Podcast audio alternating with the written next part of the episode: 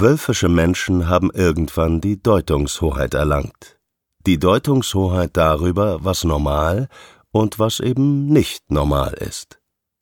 Die Menschen, denen von Natur aus mehr Filter zur Verfügung stehen, die sozialen Netzwerker, haben festgelegt, welches menschliche Verhalten gesund und welches ungesund ist.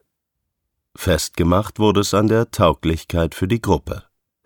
Individualität, Egozentrik, Ich-Bezogenheit, Bedürfnisorientierung ist nur so lange in Ordnung, wie es direkt nützlich für die Gruppe ist.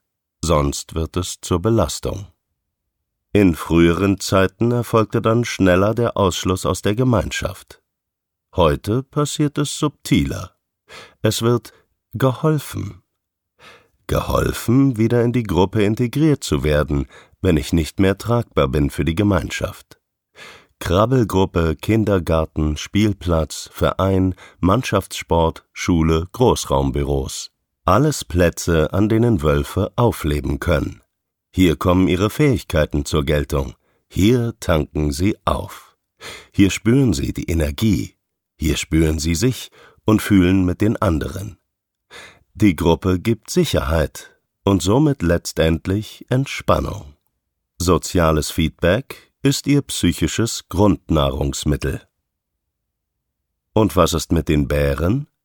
Den Menschen, die so reizoffen sind, dass Menschengruppen zur Reizüberflutung führen können, die sich nicht schützen können vor zu viel Input, deren Gehirne stetig im Notfallgefahrenprogramm laufen, die sich in der Ruhe oder höchstens mit einem ausgewählten Menschen spüren, wohlfühlen, Energie tanken, die wunderbar allein zurechtkommen und die Gemeinschaft nur genießen können, wenn es ihnen ein Bedürfnis ist oder einen bestimmten Zweck erfüllt.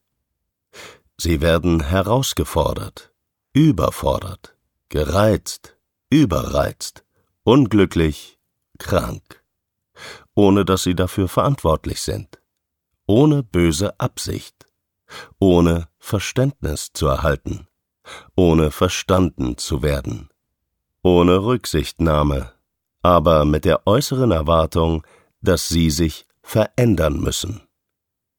Was wäre, wenn wir den Spieß umdrehen würden? Wie würde sich all das gestalten, wenn das stetige Bedürfnis nach Gemeinschaft, Austausch, Smalltalk, Teamplay, plötzlich an Wert verlieren würde. Einfach nur deswegen, weil nun Bärenmenschen die Deutungshoheit hätten. Wenn das schiere Bedürfnis, mal mit der Freundin bummeln zu gehen oder abends am Telefon zu quatschen, über die neue Frisur der Kollegin, das tolle Kleid im Geschäft, das nervige Wetter, schon als unnormal gelten würde. Schließlich gäbe es ja genug Argumente gegen diesen unproduktiven Unsinn. Wie würde es wohl sein, wenn man hinterfragen sollte, dass man sich unwohl fühlt, weil man allein vor dem Computer sitzt, anstatt mit Freunden beim Stammtisch? Wenn es als gesund gelte, nur maximal alle zwei Wochen eine Gruppenaktivität zu besuchen und man dazwischen nicht mal das Bedürfnis danach verspüren dürfte. Nicht dürfte, weil es nicht normal ist. Wie viele Wolfsmenschen wären dann wohl unnormal, unglücklich, depressiv, suizidal und auf jeden Fall therapiebedürftig. Der Wolf im Rudel, ein funktionierendes System. Der Bär allein in der Wildnis, ein funktionierendes System.